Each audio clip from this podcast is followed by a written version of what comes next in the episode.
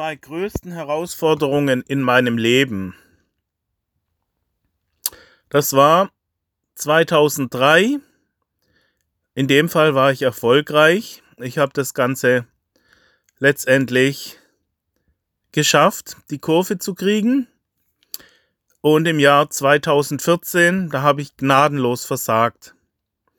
Nun die Frage, wieso habe ich trotz meiner Erfahrung zehn Jahre später komplett versagt? Und wieso habe ich im Jahr 2003 mit noch wesentlich weniger Erfahrung eigentlich zum Schluss noch die Kurve gekriegt? Ich schildere erstmal die groben Zusammenhänge. Was war passiert? Ich war zu der Zeit bei einer Unternehmensberatung, ähm, die spezialisiert war eigentlich für Softwareentwicklung. Ja, war nichts Besonderes und ich war dort eigentlich auch äh, nicht so richtig glücklich, weil das alles Informatiker waren. Ich war der einzige BWLer. Und nun hat sich das folgende ereignet. Meine Eltern hatten eine Firma, ein Unternehmen mit einer Größenordnung 45 Mitarbeiter und wir hatten Cafeteriaanlagen hergestellt, also ein Produktionsunternehmen an der Grenze äh, vom Handwerksbetrieb zum Industriebetrieb.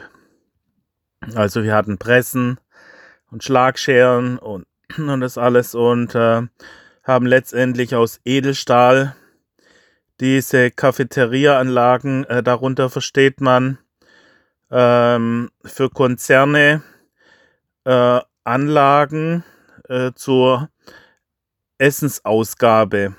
Das heißt, die, äh, da werden dann 2000 Essen innerhalb von zwei Stunden ausgegeben und die Mitarbeiter rutschen mit ihren Tabletts entlang. Also ein Teil war Eigenfertigung, ein Teil waren einfach zugekaufte äh, Großküchengeräte, die dann von Franke, Elro, Therma, Barcher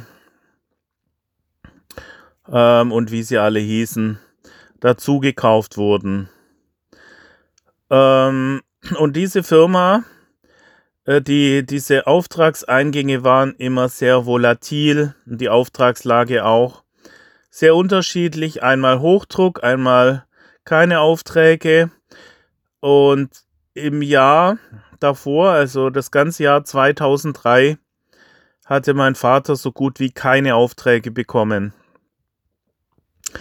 Und äh, das hat ihn dann so belastet, dass er letztlich einen Herzinfarkt bekam und der war dann auch gleich tödlich. Und äh, drei Wochen später hatte dann meine Mutter einen Hirnschlag und war praktisch auch gleich tot. Und die Firma war in diesem Moment handlungsunfähig, weil die letzte, die noch Entscheidungen treffen konnte, war meine Mutter, die war noch Prokuristin und mit deren Tod war praktisch keine Möglichkeit mehr, Bestellungen zu tätigen und dergleichen. Das heißt, in dieser Situation baten mich die Mitarbeiter, die Notgeschäftsführerschaft zu unterschreiben, damit man wieder Bestellungen ausführen konnte. Und ähm, das Problem war, wir hatten noch einen also zu dem Zeitpunkt jetzt gerade wieder einen Auftrag in der Pipeline für Böhringer Ingelheim in Biberach. Größenordnung 650.000 Euro. Eigenfertigung circa 200.000. Den Rest äh, hatten wir vergeben nach Italien. Ja, und in dieser Situation ähm, war nu, waren wir nun, also äh, die Firma Schaub war eine GmbH und Co. KG. Das heißt, ähm, die GmbH war der Komplementär und die Kommanditisten waren die vier Kinder. Also mein Bruder und meine zwei Schwestern und ich. Und ähm, Äh, mein Vater war wiederum der Geschäftsführer der GmbH. Also praktisch dann mehr oder weniger hatte er dann diese äh, Komplementärrolle inne. ja, nun war halt die Frage, also meine Geschwister ähm, hatten eigentlich aufgrund des Blickes in die, äh, mein Schwager ist ja auch Diplomkaufmann, der hat dann eben sofort gemeint, okay, wenn das Eigenkapital ähm, auf der rechten Seite steht, ist das schon mal ein schlechtes Zeichen. In der Bilanz ist ja Kapitalherkunft normalerweise auf der linken Seite. Das heißt, wenn es auf der rechten Seite ist, ist das äh, Unternehmen eigentlich schon mal überschuldet. Das heißt, das gesamte Anwesen reicht noch nicht mal, um das Eigenkapital zu decken. ja, jetzt war das eine sehr komplexe Situation. Meine Mutter hatte kurz vor ihrem Tod ihr gesamtes Vermögen, also das war im Wesentlichen ihr Wohnhaus, verschuldet und hatte meinem Vater ein Darlehen gewährt in Größenordnung 600.000 Euro. Und äh, die Erben waren nun die Kinder meiner Mutter. Und die wollten natürlich ihr, ihr Darlehen wieder zurückhaben. Aufgrund der anstehenden Insolvenz war die Wahrscheinlichkeit, dieses Eigenkapital wieder zu, also insofern, ähm, äh, äh, es war ein Eigenkapital ersetzendes Darlehen, weil äh, mein Vater im, in den Jahren davor Entnahmen getätigt hatte, die ähm, eben dazu geführt hatten, dass äh, diese Eigenkapital äh, äh, ähm, nicht mehr in dem Maße vorhanden war im Unternehmen. Ja, so sehr komplex das Ganze. Letztendlich, meine Geschwister haben halt ähm, unter Beratung ähm, mit meinem Schwager letztendlich entschieden, dass sie gar nichts machen werden und die Firma Schaub einfach gegen die Wand fahren lassen. Ja weil äh, das Risiko in keinem Verhältnis zum potenziellen Gewinn steht. Und äh, das Einzige, was sie dann, also sie haben das Erbe des Vaters sozusagen ausgeschlagen und das Erbe der Mutter angenommen. Das Erbe der Mutter war dann das Wohnhaus, weil mein Vater, äh, so wird das häufig gehandhabt, äh, alles Positive wird der Frau überschrieben, dass für den Fall, dass der man in seinem hochriskanten Unternehmen Insolvenz anmelden muss, dass er dann zumindest nicht alles verliert. Und äh, hier war nun mal jetzt das, äh, die Frage, soll ich, es war ja alles unter Zeitnot auch, denn äh, die Mitarbeiter brauchten dringend wieder Edelstahlbleche, um an dem Auftrag fortzufahren.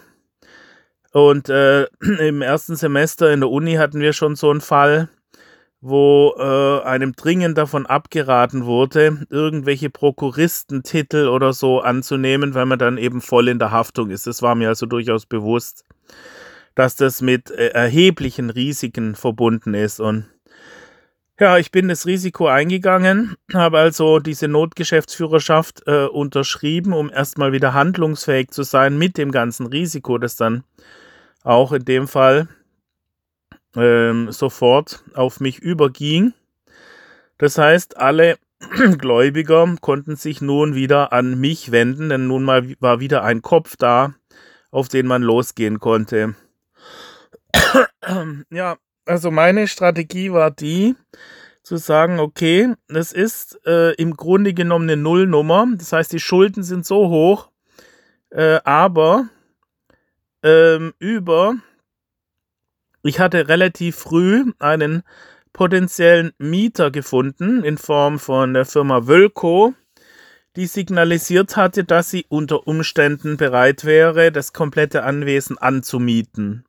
Das war im Grunde genommen die Schlüsselkonstellation, ähm, dass ich gesagt habe, okay, eine Fortführung der Unternehmung war relativ aussichtslos, denn Ähm, äh, nicht nur aufgrund meiner relativ beschränkten ähm, Qualifikation in dem Bereich, sondern vor allem deshalb, weil natürlich äh, jetzt noch weniger Kapital äh, da war. Im Falle einer Fortführung hätten ja meine Geschwister sofort ähm, ihr, ihre, ihr Darlehen eingefordert. Und das hätte dann also sofort das Ende der Firma bedeutet. Also war klar, eine Fortführung war äh, undenkbar. Ich habe zwar versucht, noch äh, den, die, die Firma als solche unterzubringen, aber ähm, also indem ich bei verschiedenen Firmen der Branche angefragt hatte, eine Schweizer Firma kam dann vorbei und hat sich das alles angeschaut, aber es war halt schon jahrelang nicht investiert worden. Und äh, beim Durchlaufen durch die Fertigungsstätten war denen sofort klar, okay, ähm, da ist nicht mehr viel ähm, rauszuholen. Also das Einzige, was letztendlich wert war, war der Grund und die Gebäude. Und das war mein Ziel, diese letztendlich zu retten. Nun kann man sagen, die Größenordnung war etwa, Schulden hatte die Firma etwa eine Million und die Gebäude waren wert ähm, unter Idealbedingungen etwa 1,4 Millionen. Jetzt waren aber noch ähm, relativ viele Forderungen, also Mitarbeiter, Löhne. Äh, es war relativ schwer, sich einen Überblick zu machen. Wie gesagt, der Auftrag Böhringer Ingelheim kam eventuell noch rein mit äh, 600.000 Euro, aber der musste erst noch äh, gefertigt werden. Und äh, von, dem, von den 600.000 Euro waren ja sowieso 400.000 Euro mehr oder weniger durchlaufende Posten. Eigenfertigung waren 200.000. Äh, Maschinen waren auch noch einiges wert. Ja, hatte ich auch völlig überschätzt, den Wert der Maschinen. Ähm, ich dachte, die ganzen Pressen, das waren ja ähm, Weinbrenner, ähm, äh, Mengele, Schlagschere, EHT, Presse, ähm, ja, Trumpf, Trumatik. Äh, das war jetzt allerdings nur eine, eine ähm, Presse, um die Sicken letztendlich in die, in die Oberflächen reinzustanzen. Ja, gut, also jedenfalls einige Spezialfirmen noch.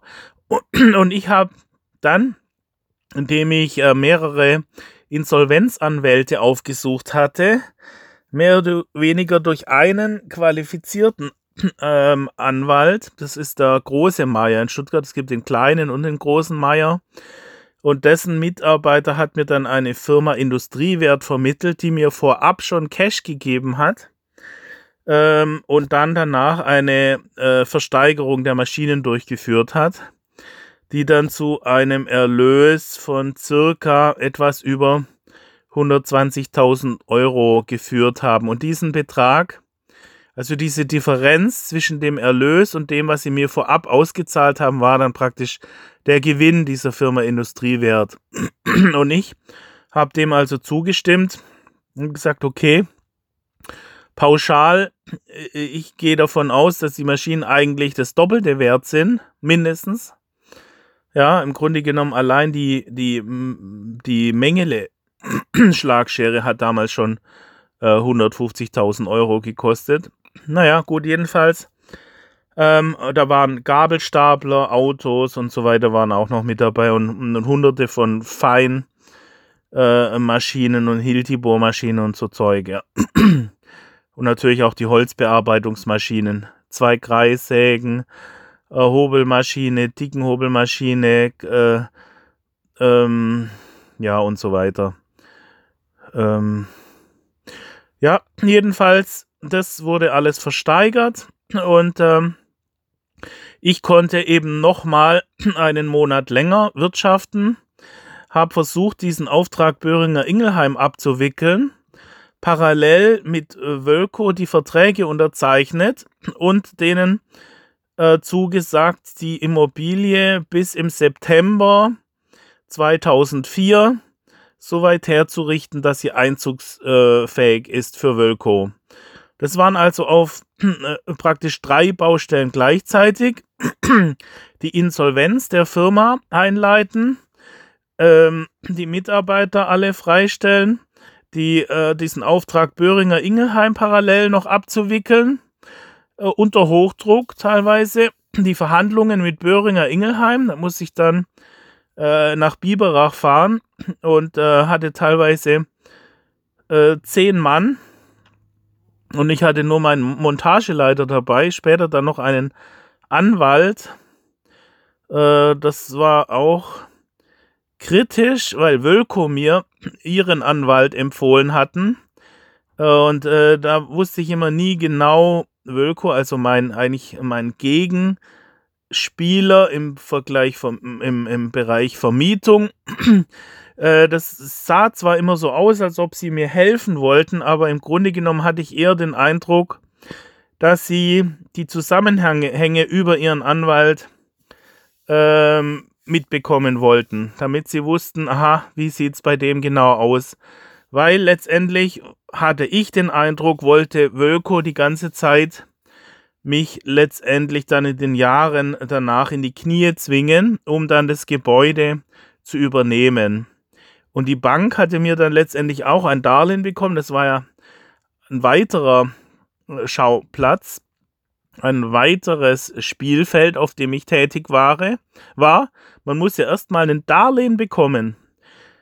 Also sprich, ich als bisher kleiner Unternehmensberater, der zwar jahrelang bei meinem Vater in der Assistenz tätig war, nebenbei, ja, also in den Jahren dazwischen, beziehungsweise ähm, ich war ja bei dieser Unternehmensberatung äh, projektorientiert eingesetzt und hatte dann zwischenzeit immer wieder Möglichkeiten bei uns in der Firma Projekte zu realisieren. Unter anderem hatte ich die EDV reorganisiert in der Größenordnung über 100.000 Euro, also eine strukturierte Verkabelung mit 20 Rechnern und CAD-Arbeitsplätzen, allein äh, 10 CAD-Arbeitsplätzen mit, äh, mit Druckern und so weiter. Also insgesamt war das Volumen hauptsächlich die Software und halt die ganze Installation in der Größenordnung äh, über 100.000 Euro. Und äh, parallel war ich auch immer im äh, Chefbüro. Das heißt, ich habe viele Gespräche mitbekommen ähm, auf der ähm, Leitungsebene. Äh, insofern war ich eigentlich schon vorbereitet, weil ich ja jahrelange Erfahrung ähm, äh, hatte, indem ich diese ganzen Abläufe direkt miterlebt hatte über Jahre hinweg auf Ebene Geschäftsführung. Und aber trotzdem äh, war es für mich schon eine relativ große Herausforderung, nun äh, letztendlich federführend Entscheidungen zu treffen. Und zwar in allen Ebenen, also sprich ein äh, Darlehen aufzunehmen, den Auftrag Böhringer Ingelheim abzuwickeln und parallel ähm, Insolvenz durchzuführen und parallel die Gebäude herzurichten und die ganze Zeit immer der Kampf um die Liquidität. Das hat sich dann auch zehn Jahre hingezogen, immer wieder dieses Jonglieren absolut am Abgrund. Das Problem war nämlich, auch damals schon, dass ich immer Berater hatte, die äh, relativ dominant auf mich einwirken wollten und mir irgendwelche Ratschläge gaben, die meistens komplett daneben waren. Damals schon war ein Steuerberater, der mir gesagt hatte, ja, ähm, also das war jetzt da, ähm, der Herr Müller von Kullen Müller Zinser, der gesagt hat, ja, dann müssen sie halt verhandeln, wenn wenn der Miet, also das Problem war, der von der Kreissparkasse, der Herr Petrak, hatte den Mietzins zu gering angesetzt mit 106.000, weil natürlich die Halle schon ziemlich runtergewirtschaftet war. Der Boden war kaputt, die Fenster waren kaputt, das Dach war kaputt. Eben, weil man jahrelang nicht investiert hatte, weil es ja der Firma Schaub schon jahrelang relativ kritisch ging. Ja, und ähm, aber aufgrund dessen, dass der Mietzins so gering war, äh, war die Miete so gering und deswegen war auch kein Überhang mehr da, letztendlich, um Investitionen zu tätigen. Und das Problem war, mir war eigentlich von Anfang an klar, Junge, 106.000 Euro Miete pro Jahr für diese Fläche ist zu wenig. Natürlich für den Zustand der Gebäude durchaus angemessen, aber man hätte lieber sagen sollen, ja, wir investieren 300.000 Euro und dafür zahlen sie einen angemessenen Mietzins. Und, und das war halt das Problem, dass äh, sozusagen eine Anker, äh, äh, wie sagt man, ankern, ja, also der Preis war verankert bei Wölko im Kopf, im Speziellen bei Dieter, dem Inhaber von Wölko, der gesagt hat 106 und kein Millimeter mehr, aber er will einen neuen Boden, die ganzen sanitären Anlagen neu, neue Teppiche, ne, Wände alle gestrichen und äh, tapeziert. Und ja, das war für mich dann war der erste Fehler, dass ich äh, da nicht gleich gesagt hatte, äh, nee, 106.000 Euro ist okay, wir, wir ich lasse mich darauf ein, aber ihr müsst alles selber machen, ich mache gar nichts. Und da äh, hätte ich mich auf seine Vorstellung. Er hatte sich einfach, er war fixiert auf diese 106.000 Euro. Und da, wo Freiheitsgrade gewesen wären im Verhandeln, wäre eher äh, bei den Renovierungsarbeiten gewesen. Also irgendwann mal zwischendrin war mir klar, okay, trotz dann eingeleiteter Insolvenz, mir war das ja auch, ich hatte noch nie eine Insolvenz durchgeführt, erst durch parallele Aufsuchen von zig Beratern, die auch teilweise bin ich zu Insolvenzberatern gegangen, die haben nur kurz drüber geschaut und haben gesagt, um Gottes Willen, sie machen da gar nichts, ja, äh, das, das hat doch keinen Wert, es ist völlig überschuldet. Und ähm, dann habe ich dieser, um, äh, weiß nicht mehr, wie die hieß, da, da, saßen drei Anwälte am Tisch, die haben auch 1000 Euro für die eine Stunde, wo ich dort war, wollen. Klar, die haben es vielleicht auch vorher schon durchgelesen gehabt. Äh, und habe ich ihr äh, völlige Inkompetenz ähm, äh, unterstellt und habe gesagt, sie, sie äh, durchschaut es ja, sie hat ja gar keine Ahnung. Im Grunde genommen ist es sehr trivial. Ja, man, man hat ja einfach Mieteinnahmen 106.000 Euro und eine Million Schulden. Ja, und, äh, und das ist ein 10% und es rechnet sich fertig. Ja, das ganze andere fällt praktisch im, im Zuge einer Insolvenz weg. Weil, ja, und äh, ich hatte dann eigentlich den Steuerberater Rasche dann gegen später, der ist äh, wirklich, äh, muss ich sagen, war der fähigste von allen Steuerberatern, die ich hier hatte. Klar, im Vorfeld war äh, Blank und Gölz Steuerberater. Äh, die waren eigentlich am Anfang relativ gut, äh, vor allem weil sie mir auch die Zusammenhänge vermittelt haben. Ich hatte davor einen, äh, der noch mit einem anderen äh, Insolvenzverwalter zusammengearbeitet hatte, den ich schon kannte, der mir schon sehr dubios vorkam. Ich weiß den Namen jetzt nicht mehr und es ist ja vielleicht auch nicht förderlich, über ähm, Größen in Stuttgart herzuziehen. Na, jedenfalls, äh, bei dem war, bei dem an, also zum einen, der, der Steuerberater hatte mir so gut wie gar nichts erzählt. Der hatte die Zahlen äh, angeschaut und hatte sich mit dem Insolvenzverwalter unterhalten. Und ich saß daneben, habe überhaupt nicht gewusst, was sie eigentlich jetzt von sich geben. Und hat gemeint, ja, ja, das schaffen wir, das schaffen wir, das machen wir und so weiter, ja. Aber mir nichts erläutert. Und äh, anstatt mir die groben Zusammenhänge, das war eben bei Blank und Gölz besser. Also Gölz ist mehr der Marketingmann und Blank der Steuerberater. Ähm, und die haben gesagt, ja, komm, da müssen wir eine Insolvenz hinlegen, weil ähm, das, das, äh, man, ich kann nicht die bedienen. Das, das wirft das, äh, das nicht mehr ab. Das heißt, man, äh, wenn man nicht diese Insolvenz gemacht hätte, dann hätte man die ganzen Mitarbeiter, ähm, Pension und was weiß ich noch alles und noch zig Lieferanten, die auch noch alle offen waren, äh, wo, wo, ich ja nichts dafür kannte, konnte. Das waren also diese Altlasten, die noch in der Firma praktisch ähm, vorhanden waren.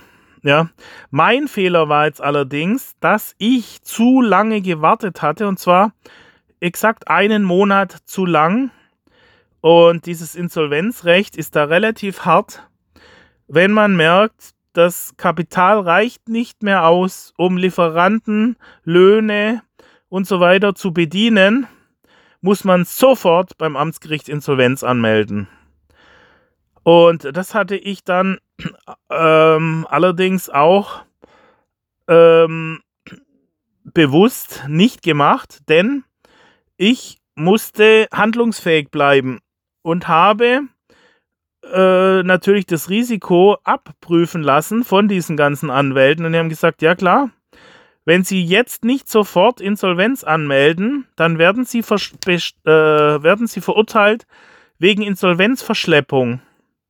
Ja, also es war ja nicht so, dass ich da noch Beträge irgendwo in der Zeit, in diesem einen Monat, irgendwie zur Seite geschafft hätte oder irgendwas. Es ging einfach ums Prinzip.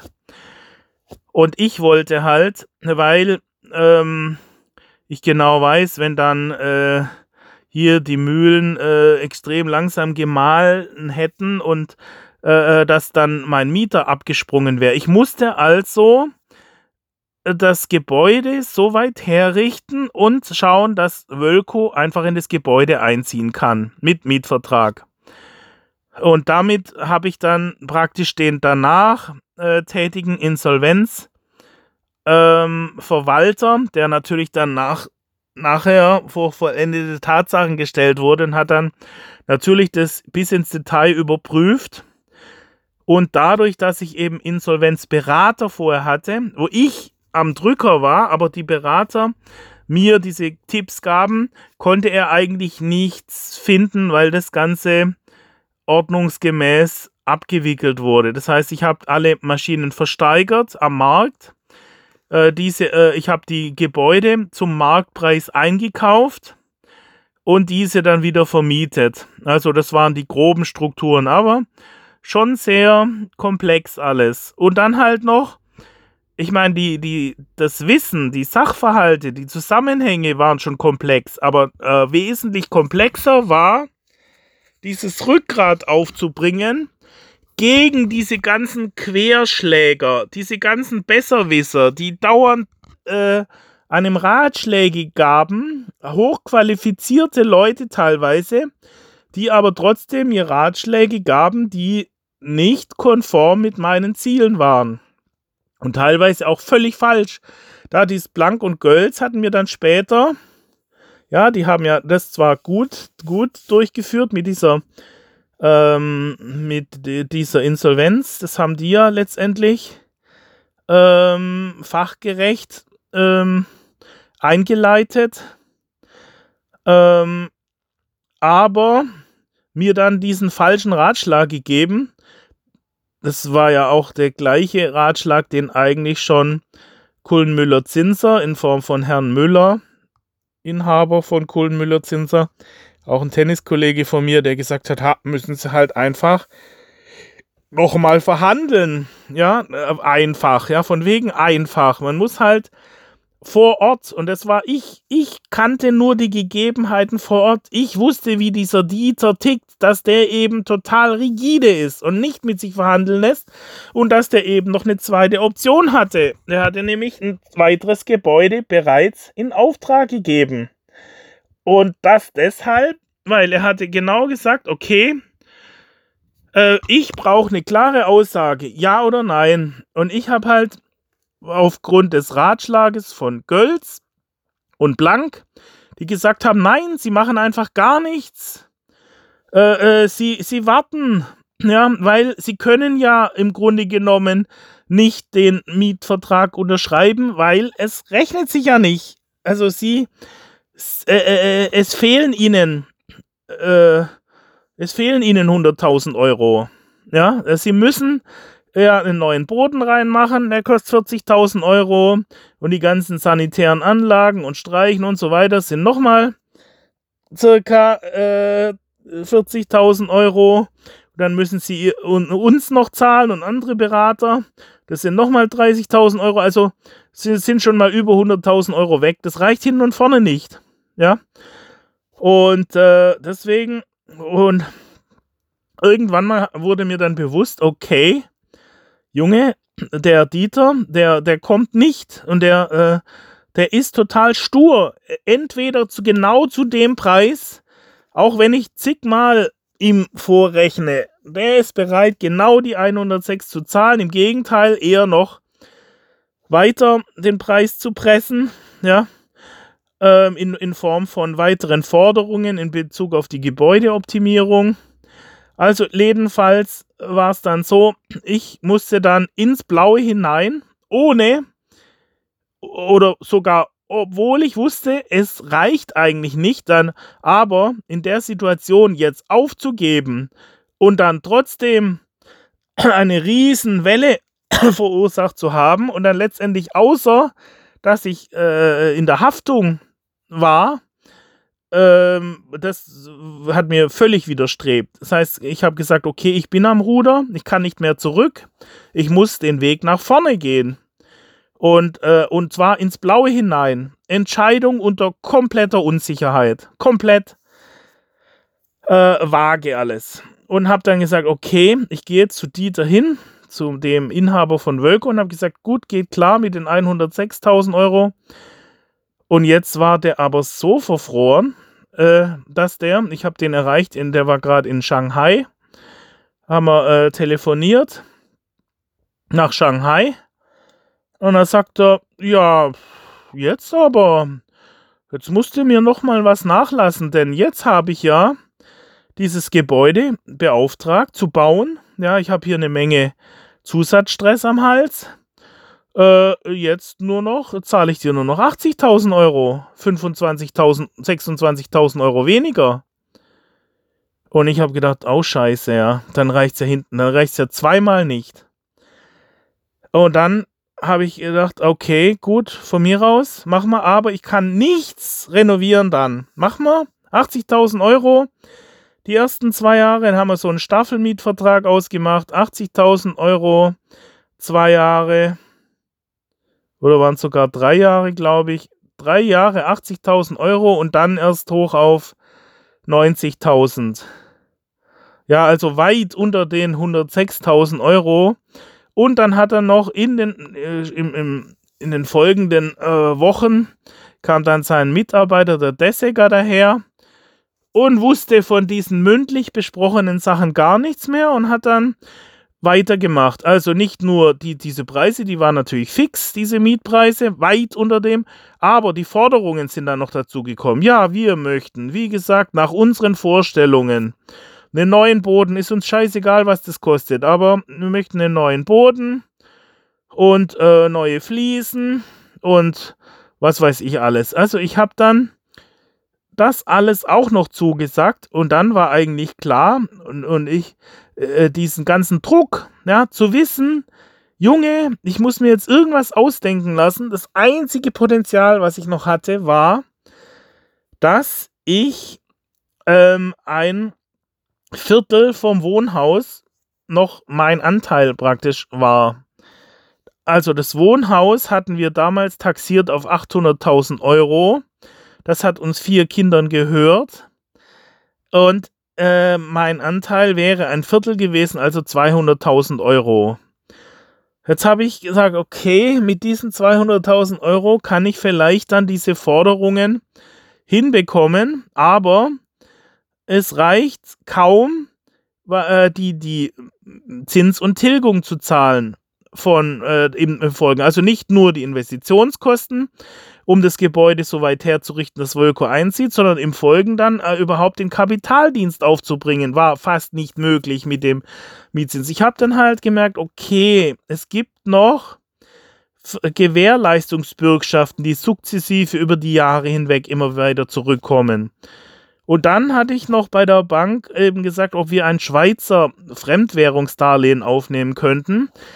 Äh, möglichst mit allem. Da hat dann die Bank aus Risikoüberlegungen eben nur äh, 50 Prozent, also die Hälfte, eine halbe Million, habe ich dann auf Schweizer Frankenbasis aufgenommen und musste dann da nur 2% Zinsen zahlen und hatte zusätzlich noch den Spekulationsgewinn, weil äh, der Schweizer Franken im Vergleich zum Euro äh, verlor und damit eben meine äh, Schulden geringer wurden. Ja, das waren so ähm, Nebenschauplätze, die mir zugunsten kamen, dass ich das, dieses Projekt in den nächsten Jahren dann einigermaßen ähm, überstand. Ja, jetzt war es nur so, dass Dieter immer weiter linke Touren einleitete. Ja, zum Beispiel hat seine Mitarbeiterin, die Frau Eisele, eines Tages, also dann noch während der Renovierungsarbeiten, kam sie auf mich zu und hat gemeint, ja,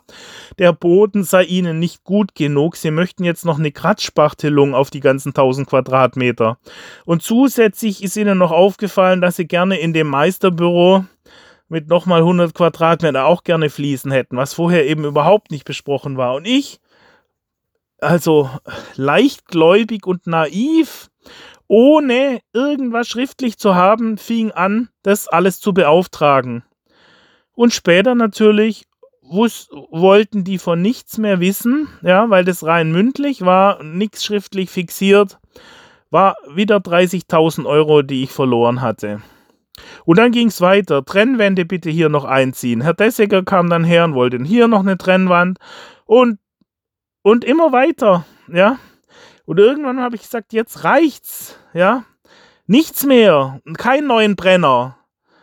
Äh, dann haben sie von sich aus neue Lüfter eingebaut, nochmal für 25.000 Euro, weil ihnen die bestehenden, die haben einwandfrei funktioniert, aber waren ihnen natürlich für ihre High-End-Fertigung mit Chip und so weiter, mit Robotern, war ihnen das zu laut und äh, der Wind zu stark, was weiß ich haben sie neue, und das wollten sie dann auch noch von mir. Und dann haben sie mich fast erpresst, haben sie mich zu, in ihre Geschäftsleitung zitiert und haben gemeint, Dessecker und äh, Dieter Wölfle, ja, also, ich soll jetzt hier unterschreiben, äh, dass ich dann am Ende, äh, wenn sie dann ausziehen, diese 30.000 Euro zahlen. habe ich gesagt, nee, das ist euer Privatvergnügen, wenn ihr hier äh, außer äh, der Besprechung irgendwelche Neuigkeiten High-End-Lüfter hier einbaut. Und dann hat der Dessiger damals gesagt, das müssen sie büßen. Habe ich auch gedacht, Junge, das war zum ersten Mal, dass sie mir die Pistole an den Kopf ge gesetzt haben.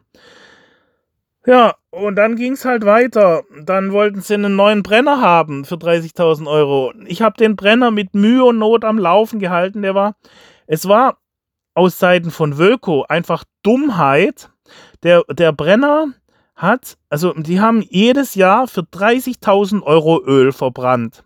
Hätte man gleich vom ersten Tag an einen neuen Brenner invest äh, gekauft, hätte man circa 30% Ölkosten gespart. So wurde mir vorgerechnet. Ja, also ein Drittel grob wären 10.000 Euro jedes Jahr Einsparung an Öl. Und so ein Ölbrenner, ein neuer, hätte circa 20.000, äh, maximal 25.000 Euro gekostet, ein einfacher. Das heißt, schon nach drei Jahren hätte man den drin gehabt. Und sie haben es zehn Jahre die Halle betrieben. Ja, selbst wenn man nicht 30 Prozent, sondern bloß 15 Prozent eingespart hätte, dann hätten wir halt nach sechs Jahren den amortisiert gehabt. Dann hätten sie noch vier Jahre. Also, Wölko hat letztendlich circa irgendwas zwischen 100.000 und 50.000 Euro Öl zum Fenster rausgeblasen. Und ja, ich hatte den Eindruck, dem Dieter war das egal, Hauptsache ich wurde geschädigt. Wieso hatte der so eine Wut auf mich? Äh, das kann sein, eben weil er auch so ein typischer Patriarch ist, die halt super empfindlich reagieren, wenn man ihnen ans Bein pinkelt. Und bei mir war es so, ähm, diese Frau Eisele hatte, nachdem meine Renovierungsarbeiten schon relativ fortgeschritten waren, wollten die eine Besichtigung der Halle durchführen. Und äh, dann hatte sie mir das aber wiederum nur mündlich mitgeteilt und ich hatte ja äh, lauter unqualifizierte Helfer, das waren alles Helfer, die ich übers Amtsblatt oder über, übers Wochenblatt inseriert hatte und gesucht hab, hatte nach Handwerkern. Ich hatte teilweise 15 Handwerk, also sprich, das waren teilweise auch nur Helfer, Umzugshelfer oder solche. Äh, und ähm, ja, die, die Pfuscherei war unendlich und die haben, ja, war sicherlich auch ein Fehler. Es waren halt sehr viele ähm, einfachere Arbeiten äh, durchzuführen und Handwerker waren halt äh, doch extrem teuer. Ich hatte äh, allein die, die äh, Malerarbeiten mal äh, mir anbieten lassen. Und da habe ich gedacht, okay, das ist, geht ja gar nicht. Ich, ich, ich habe, wie gesagt, die ganze Zeit an der Grenze ähm, operiert also fast keine Liquidität. Ähm, und habe mir dann ein äh, von, äh, wie hießen die, Greco, ein Airless-Gerät gekauft für zweieinhalbtausend Euro und habe dann selber über Nacht die ganze, also die Wände und alles abgespritzt und die Decke. Also mit als ähm, habe mich als äh, Großhändler eingeschrieben, um die Farben alle äh, kaufen zu können und habe dann ähm, äh, letztendlich das selber gemacht oder zum Schluss dann von äh, diesen Mitarbeitern durchführen lassen. Und ja, ja, jedenfalls äh, war bei dieser Begehung, die äh, geplant war, war ich halt wieder äh, irgendwo gerade bei einem dieser 14 Mitarbeitern im, am äh, Rotieren und hatte das dann wirklich vergessen, was die mir am Telefon nebenbei mal zwischen, zwischen Tür und Angel mitgeteilt hatte. Und als dann der Termin kam, die, hat sie mich angerufen, ja, sie würden jetzt kommen mit sechs Mann und äh, das Objekt begutachten. Da habe ich gesagt, ja, ich bin gerade im Baumarkt, ich bin gerade gar nicht da und ich kann sie nicht, sie können zwar die Halle anschauen, aber ich kann sie nicht ins Büro lassen, weil da liegen meine kritischen Unterlagen von der Insolvenz und so weiter und das möchte ich nicht, dass sie das sehen. Ähm, ich kann sie da nicht reinlassen. Aber ich bin in circa einer halben Stunde bin ich dann da. Ja, und dann habe ich meinen, meinen Helfern gesagt, bitte Wölko mit den Mitarbeitern nicht ins Büro lassen.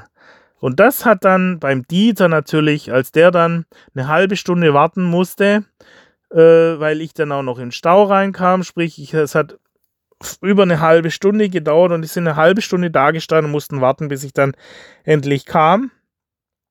Und da, da ist dem schon die, wie sagt man, Hutschnur durchgebrannt oder die Sicherung schon. Also der war schon, äh, oh, das war so ein Jähzorniger, der hat gesagt, okay, so wie es der Dessiger dann auch gesagt hatte, sie müssen das büßen.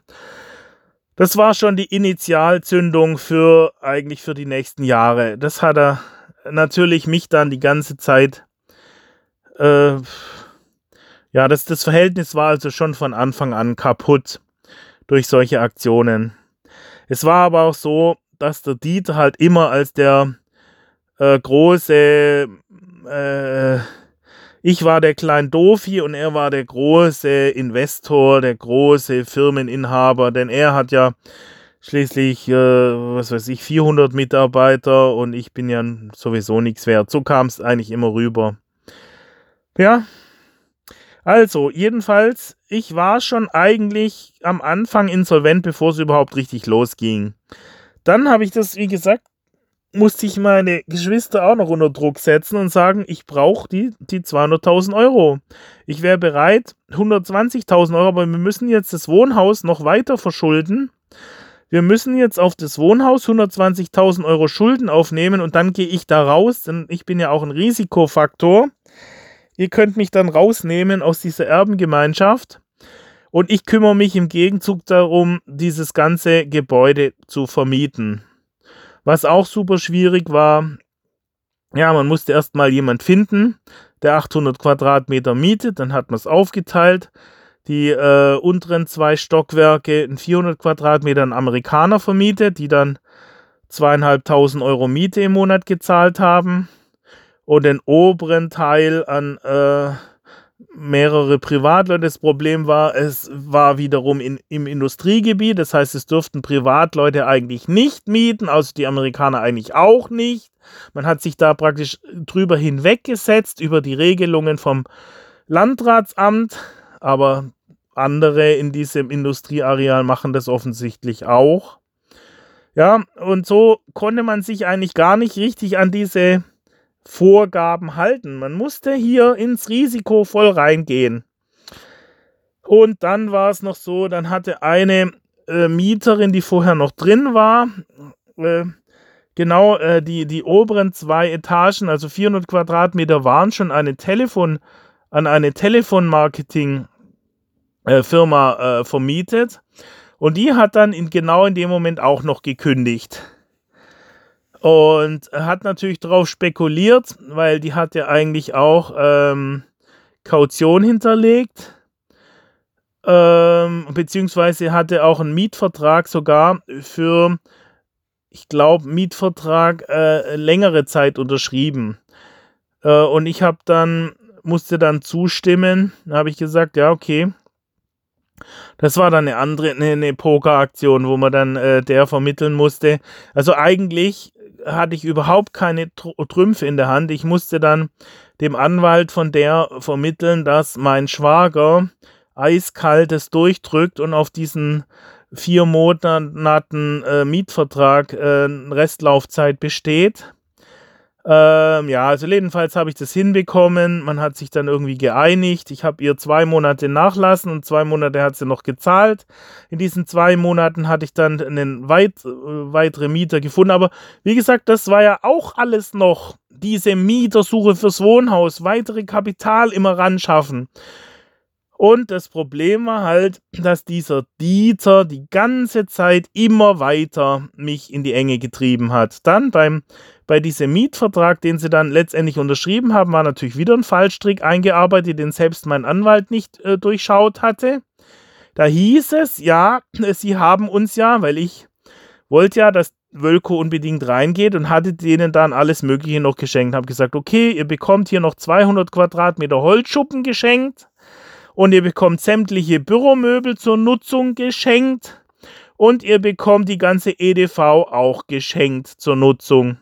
Hab aber übersehen, dass die alle geleast waren und die Leasing noch nicht zu Ende gezahlt war. Das heißt, die Leasing hat äh, äh gesagt, im Zuge der Insolvenz wäre das ja kein Problem gewesen. Ich hätte einfach gesagt, tut mir leid, ja. Insolvenz heißt, ihr könnt eure Sachen abholen. Jetzt haben die aber gesagt, na nee, ähm, äh, da sind noch 10.000 Euro offen. Die müssen noch bezahlt werden. Dann können sie das behalten. Sonst holen wir jetzt die ganzen Rechner und die ganzen äh, EDV-Schränke reißen wir auch alle raus. Wobei das auch wieder eigentlich gar nicht geht, weil die ja mit dem Gebäude verbunden sind. Aber ja, äh, letztendlich äh, hatte Dieter gesagt, ja, das hat er geschenkt bekommen, da besteht er jetzt drauf. Und letztendlich hat er dann aus seiner Kasse die 10.000 Euro gezahlt und hat es mir wieder von der Miete abgezogen.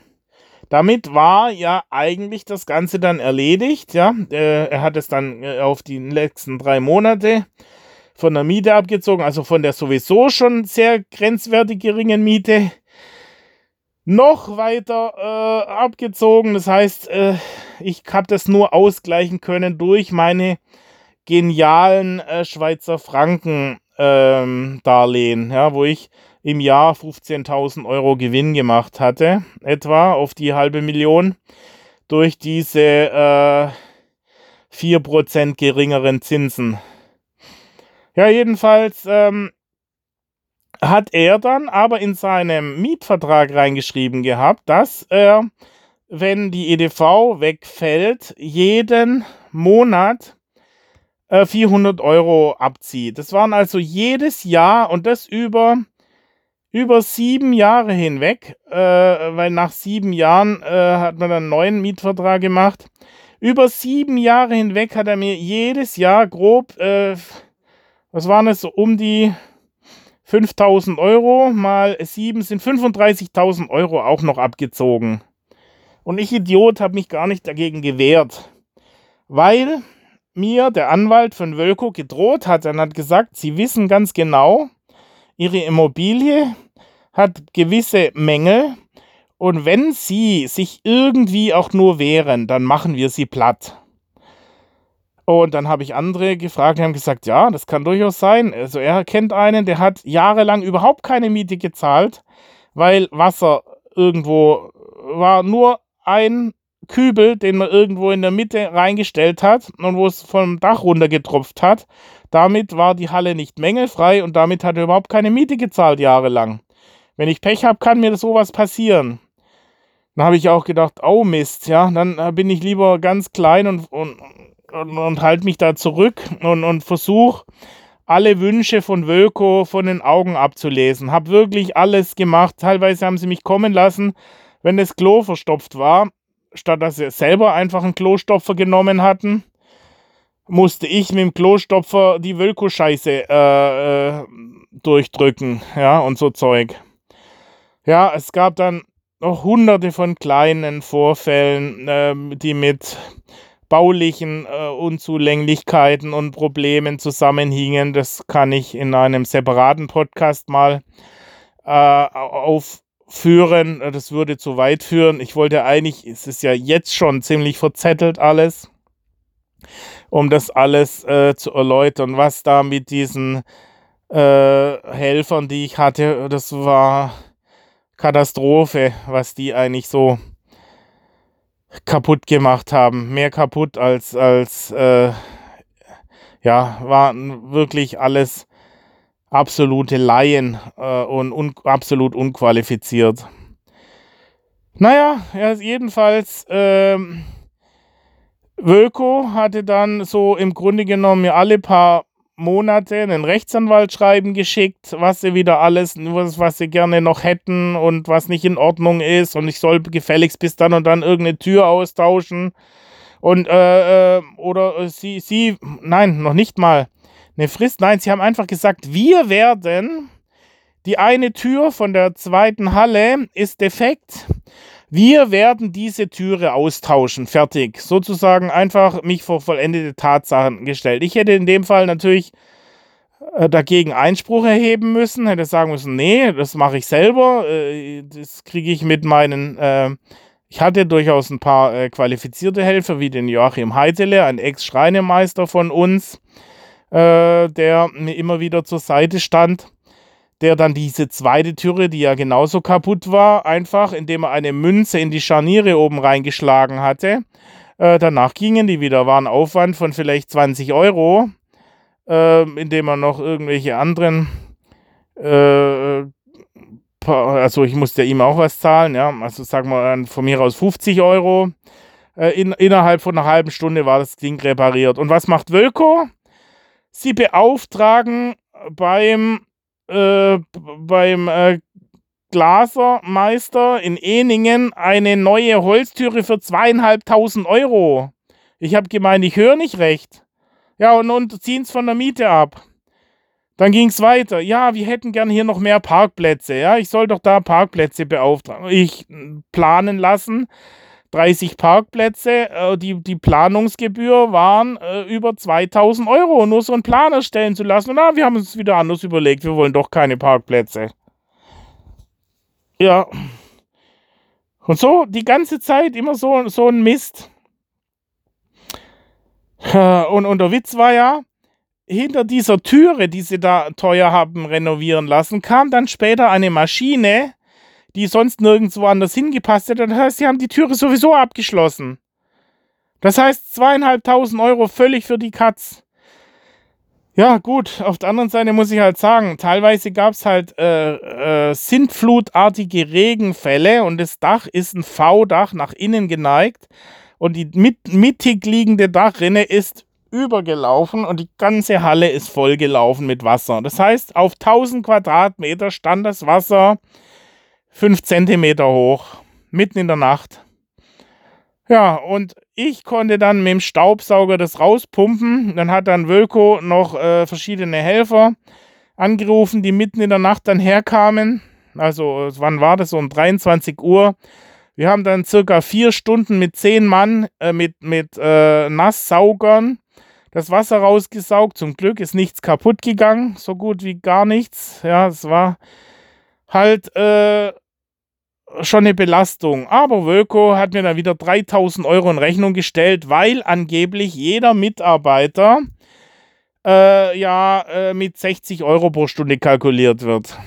Ja, haben sie auch wieder richtig zugelangt.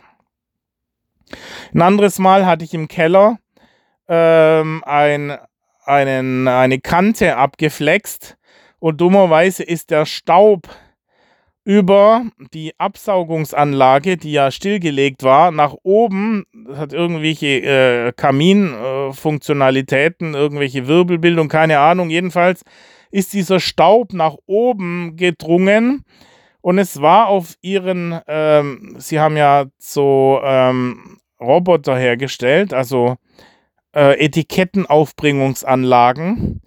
Und diese Anlagen, äh, die da eben in der Produktion standen, es waren vielleicht vier oder fünf solche, waren äh, zugestaubt. Also eine hauchdünne Staubschicht obendrauf.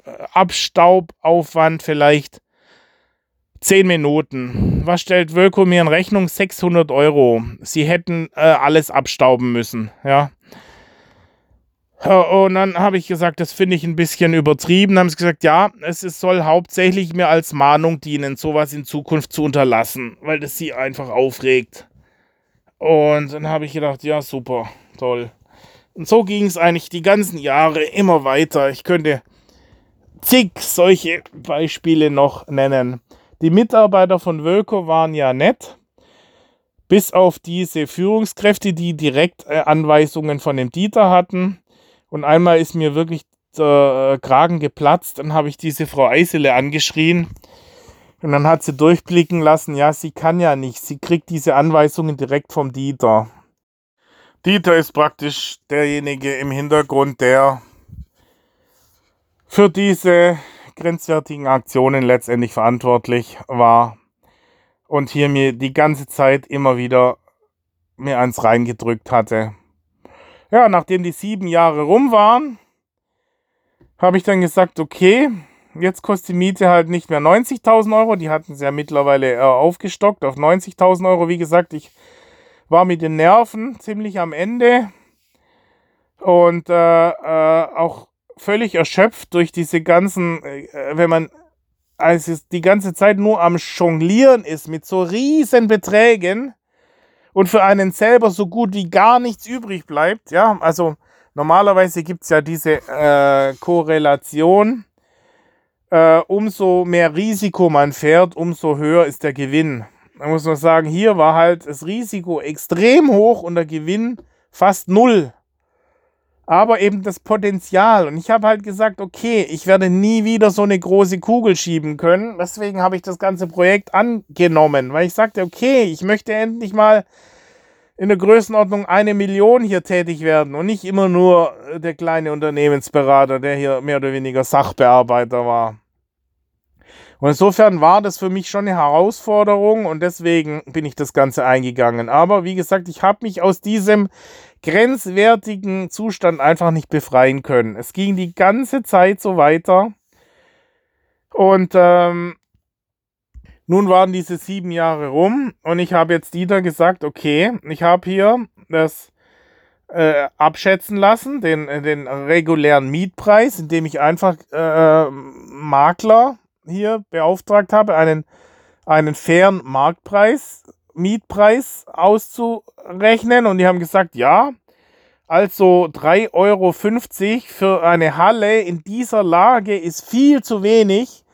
Ja, also äh, ein angemessener Preis wäre in der Größenordnung 5 Euro. Und für die Bürofläche irgendwas 6, sogar 6,50 Euro in der Größenordnung. Und für den Keller äh, 3 Euro. Und äh, auf dieser Basis kam dann halt ein Mietzins von 120.000 Euro raus und nicht mehr 90.000. Das heißt, Wölko musste von jetzt auf gleich 25% mehr Miete zahlen. Und das Schlimme war ja auch, Dieter hatte überhaupt nicht sich gemeldet. Im Mietvertrag stand drin, Mietvertragsoption äh, auf Verlängerung. Und er hat sich einfach nicht gemeldet. Weiß ich nicht, was das für eine komische Aktion war. Und dann kamen sie daher, ja, sie möchten verlängern. Und dann habe ich gesagt, ja, aber äh, erstmal nicht nur ein Jahr, sondern mindestens drei Jahre. Ich mache das Theater nicht jedes Jahr mit hier. Und äh, eben zu dem Preis, und dann ging die Schacherei los. Habe ich gesagt, nein, das ist ein fairer Preis. Es gibt drei verschiedene Preisermittlungsverfahren. Wir können sagen, ich habe ein Ertragswertgutachten über das Anwesen mit 1,5 Millionen. Wenn man dann sagt, 10% ist die Miete, dann müsste man sagen, ja, dann ist 130.000 Euro Miete. Äh, gut, äh, die, dieses Anwesen war deshalb mit 1,5 Millionen, weil ja noch sehr viele Freiflächen waren, also Baugrundstück. Etwa äh, circa 600 Quadratmeter Freiflächen, die Bauland sozusagen. Und das kann ich dann, ist zwar dann im, im äh, Ertragswertgutachten mit reingerechnet, aber deswegen halt äh, äh dieser 10%er äh, müsste man praktisch jetzt das noch abziehen und dann kommt man etwa so hin. Also man sagt, okay, die 120.000 Euro waren unter diesem Aspekt gerechtfertigt und genauso wie indem man einfach eine Zuschlagskalkulation gemacht hat und hat einfach die, die einzelnen Flächen addiert und multipliziert mit dem äh, mit dem regional üblichen Mietzins. Und dann kam man auch auf die 120.000 Euro. Und wenn man die dritte Berechnung angesetzt hätte, hätte man sagen können, okay, vor zehn Jahren war das ja schon 106.000 Euro. Mittlerweile habe ich in das Gebäude 300.000 Euro reingesteckt und muss absehbar in der nächsten Zeit weitere 300 Euro reinstecken, weil ich brauche ein neues Dach mit 120.000 Euro, einen neuen Brenner mit 30.000 Euro, einen neuen äh, äh, Brandschutzmaßnahmen einleiten mit circa 30.000 Euro und äh, die Tore austauschen und die Fenster nochmal 30, äh, 40.000 äh, Euro.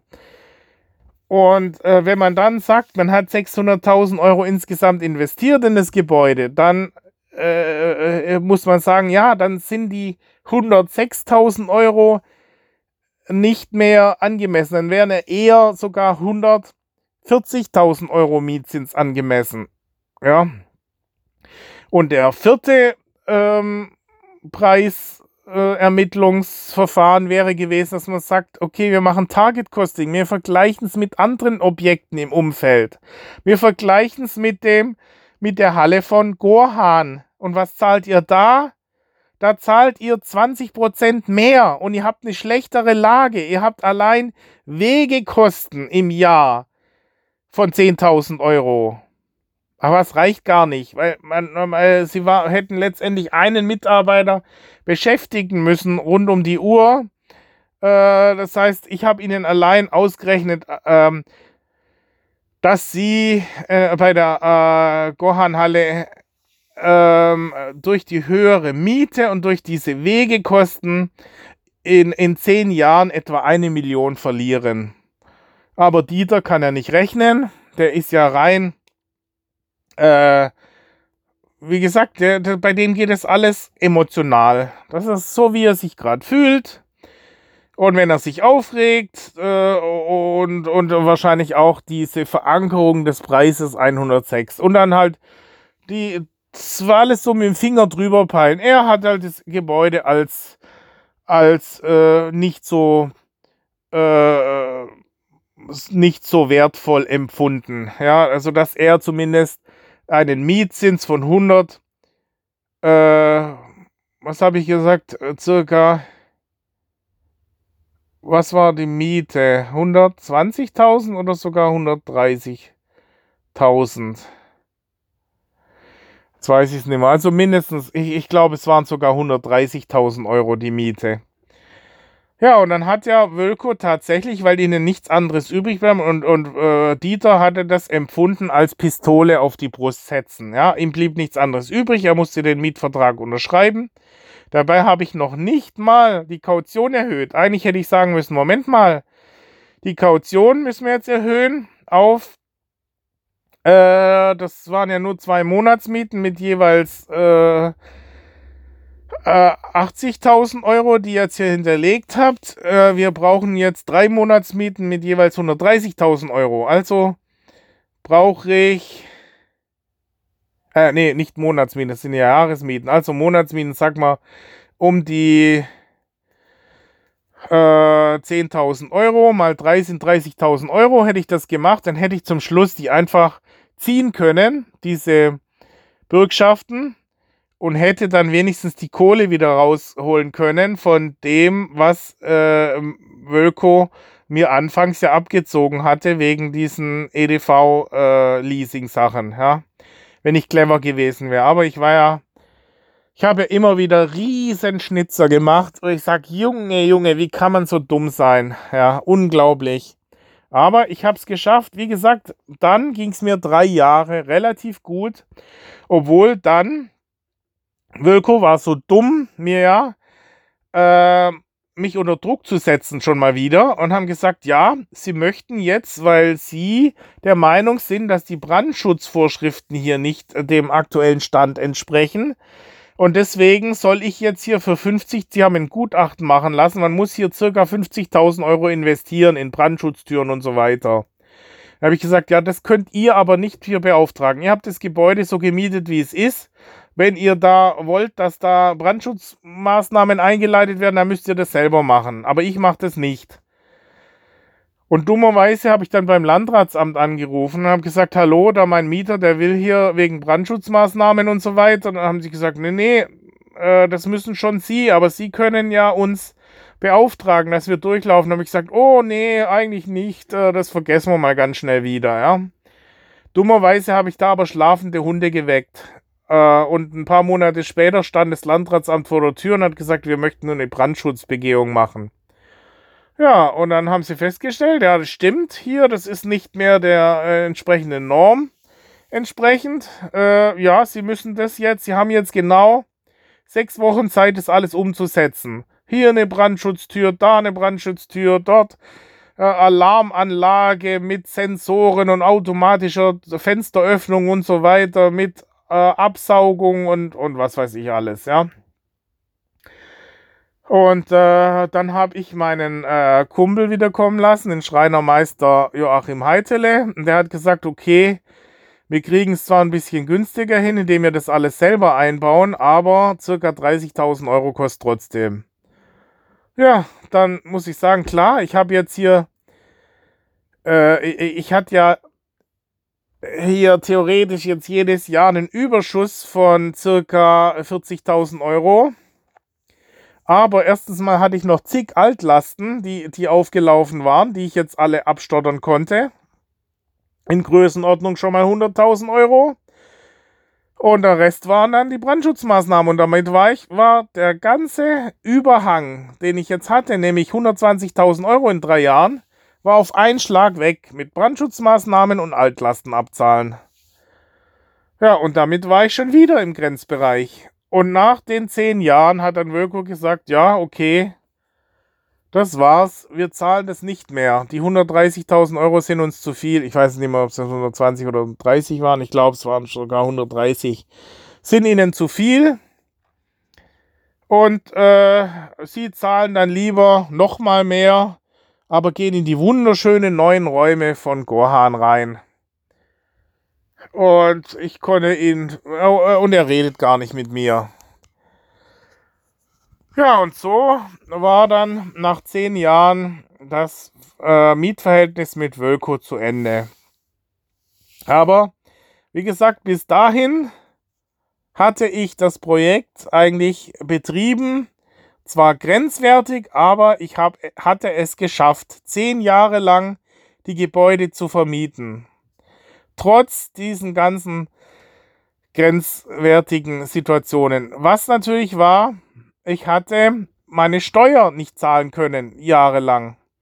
Das heißt, ich hatte Steuerschulden, nämlich hatte ich äh, vier Jahre lang Steuer nicht bezahlt und das waren äh, nämlich Mehrwertsteuer auf 20 Prozent auf 130.000, also die 130.000 Euro, ja, äh, sind dann jedes Jahr 20.000 Euro oder so, eher 30. 30 mal 3, ja, sind 100.000 Euro. 100.000 Euro hatte ich beim Finanzamt Schulden.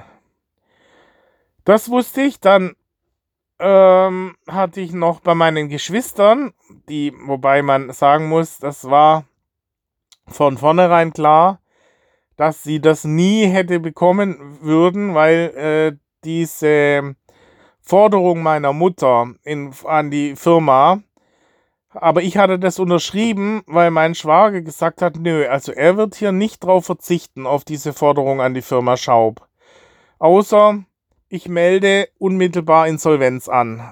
Und ich habe zwar Insolvenz dann angemeldet, aber eben nicht unmittelbar, sondern erst drei Monate später, wo dann äh, eigentlich klar war, dass eben diese Zahlung dann nie bedient worden wäre, weil eben diese, diese privaten äh, Forderungen werden als allerletztes bedient. Erst kommen die Mitarbeiter, dann die Lieferanten und dann erst die privaten äh, Gläubiger und da noch nicht mal die Lieferanten bedient werden konnten nach der äh, Insolvenz, ähm, war das schon klar, dass äh, diese Forderung, aber ich hatte eben unterschrieben, ich äh, liefere 120.000 Euro nach zehn Jahren. Dafür verzichten die vier Kommanditis, äh, Ko Kommanditisten, ja, das waren ja meine Geschwister, ähm, nee, Moment, in, nicht in ihrer Funktion als Kommanditisten, sondern in ihrer Funktion als ähm, Erben meiner Mutter, die wiederum Gläubigerin der Firma Schaub war, in Größenordnung 600.000 Euro. Und ich hatte gesagt, statt 600.000 Euro kriegt ihr dann 120.000 Euro in 10 Jahren. Diese Forderung war also noch offen. Dann die Forderung vom Finanzamt war offen und dann war klar, Jetzt kommen äh, Forderungen, in, äh, äh, jetzt kommen Investitions, ähm, also ich hatte ja durch diese grenzwertige Vermietung an Wölko einen riesigen Investitionsstau von circa 300.000 Euro, wie, wie vorher schon aufgezählt. 120.000 Euro Dach, 30.000 Euro Ölbrenner, der völlig aus den letzten aus dem letzten Loch praktisch. Äh, äh, da gab es immer wieder Verpuffungen, da hat es den Deckel ra äh, rausgehauen und so. Also die, der war wirklich absolut am Ende. Man muss ja überlegen, das Gebäude wurde gebaut 1970. War was? 1960. 1960 und wir hatten mittlerweile 2014. Das heißt, das Gebäude war 55 Jahre alt und der Brenner auch. Ein 50, 55 Jahre alter Brenner und ein 55 Jahre altes Dach auf der Halle. Ja, manche anderen Dächer halten noch nicht mal 10 Jahre, aber das war ein mit Asbest verstärktes Eternitdach und hatte tatsächlich 55 Jahre gehalten. Ja, war aber absolut am Ende. Und das kam jetzt alles auf mich zu. Und ich muss, wusste, okay, Wölko geht raus, die Halle steht leer. Ich muss unter Umständen noch Brandschutz weiteren, wenn ich das auf mehrere Mieter verteile. Aber wie gesagt, das geht dann in den Teil 2 ein. Von nun an habe ich Fehler gemacht ohne Ende. Zwar vorher auch schon Fehler, ja, einfach aufgrund, wie gesagt, wo, wo man hobelt, fallen Späne, fallen auch Fehlentscheidungen. Im Großen und Ganzen hatte ich das Ganze aber im Griff. Ich hatte das Projekt trotz der Grenzwertigkeit gerettet über zehn Jahre hinweg. Und jetzt wäre es, also im Verhältnis zu dieser Komplexität am Anfang, war es jetzt relativ trivial. Ja, vor allem, da ich nun jetzt ja die erhöhte Miete hätte einfordern können, ja, weil ich hätte mir meine Mieter, ich hatte jetzt ein Jahr Zeit, mir Mieter zu suchen, weil Wölko, das Wölko nicht äh, weiter verlängert, war im Februar 2014 klar. Und ich hatte bis zum September 2014 nun Zeit, einen Mieter zu suchen. Und da habe ich nun komplett versagt. Das kommt dann im Teil 2.